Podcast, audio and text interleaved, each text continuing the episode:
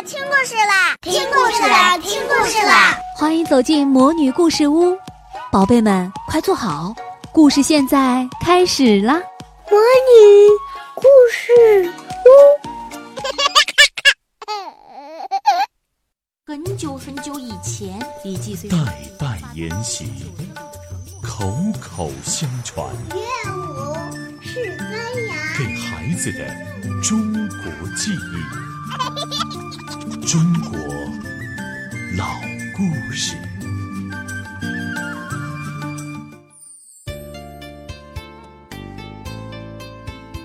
我亲爱的小朋友、大朋友，大家好！鲁大阿姨今天和大家说的故事是《神农尝百草》。这个故事也是关于一个地方的由来，哪里呢？故事的最后，我再告诉你。很早很早以前，世上没有医生，更不用说药了。谁要是害了什么病，生了个疮，那可不是一件小事儿。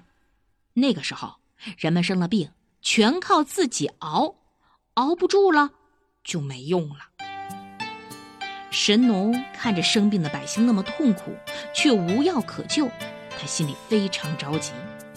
他心想啊，大地上有那么多的植物，每一种啊都有不同的功用。要是我能够分辨出哪种能治病，能治什么样的病，人们就不会这么痛苦了。神农决定亲自去寻找能够治病的草药。他带着一大群人从自己的家乡出发，向大山走去。走啊走啊，他们的腿走肿了，脚上起了茧，整整走了七七四十九天，来到了一个地方。只见高山一峰接着一峰，峡谷一条连着一条。神农好像隐隐地闻到了花草的香气，就领着大家进了峡谷，来到一座大山的脚下。大家伙一看，哟，这个山那个高啊，半截儿插在云彩里，山崖四壁就是像用刀斧切过一样。那山崖上还挂着瀑布，长着青苔，溜光水滑。看来没有登天的梯子，那一定是上不去的。大家呀，都劝神农趁早回去吧。神农摇了摇头，他说：“不能回呀，不能回！黎民百姓病了没药，我们怎么能回去呢？”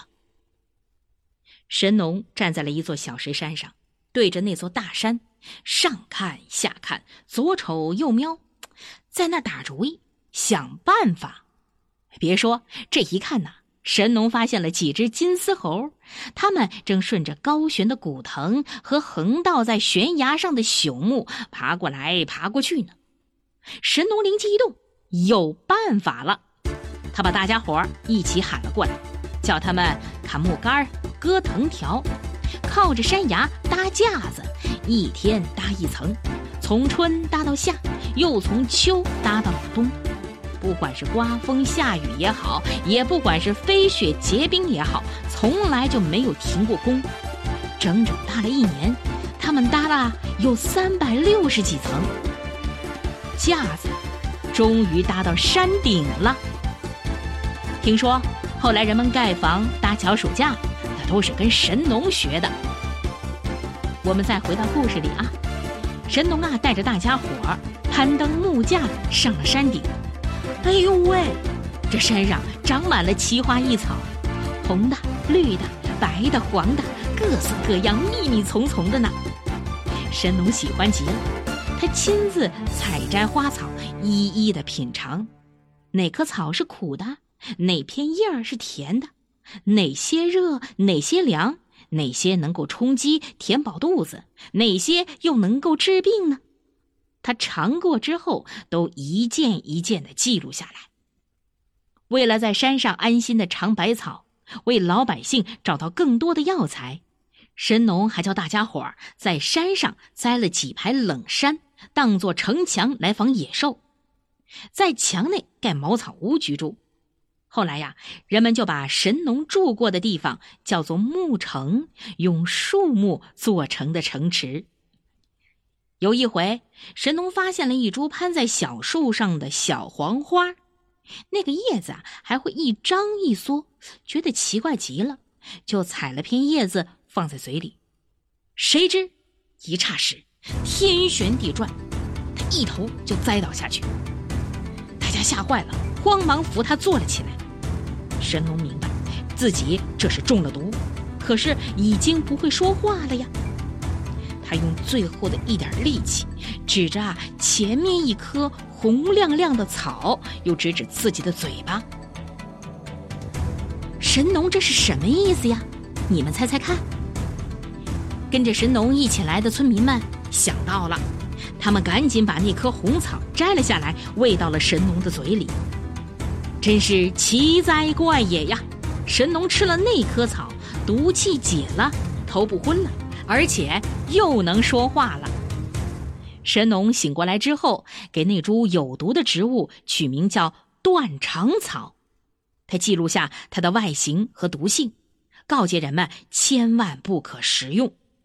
而那株红亮亮的草呢，就是灵芝。从此，人们都说灵芝草能够起死回生。神农啊，尝完了这一山的花草。又到另外一座山去尝，踏遍了这里的山山岭岭。据说被他尝过的花草根叶有三十九万八千种。天帝被神农的精神感动了，他赐给神农一根褶鞭，无论什么花草树木，只要用这根褶鞭打一下。草木的药性就会清清楚楚的显示在鞭子上。有了这根神鞭啊，神农采药那可就方便多了。哎，我亲爱的小朋友、大朋友，你还记得我们在故事开始时说，今天我们要讲一个地方的传说吗？是哪里呢？马上来揭开谜底。尝完百草之后，神农准备下山回去了，可是他放眼一望。遍山搭的木架不见了，原来那些搭架的木杆落地生根，淋雨吐芽，竟然就长成了一片茫茫林海。后来呢，为了纪念神农尝百草、造福人间的功绩，老百姓就把这一片茫茫林海取名为神农架。好。我亲爱的小朋友、大朋友，我们今天的故事就讲完了。这次的故事是选自由亲近母语研究院编著、广西师范大学出版社出版的《中国老故事之神话故事一》。感谢你的收听，我们下回再见。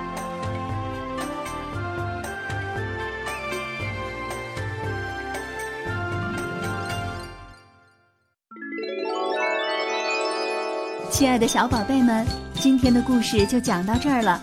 想听更多的好故事，欢迎你在微信公众号上搜索“魔女故事屋”，加关注来和我们做朋友。这里有更多的好故事等着你哦。我们下期再见。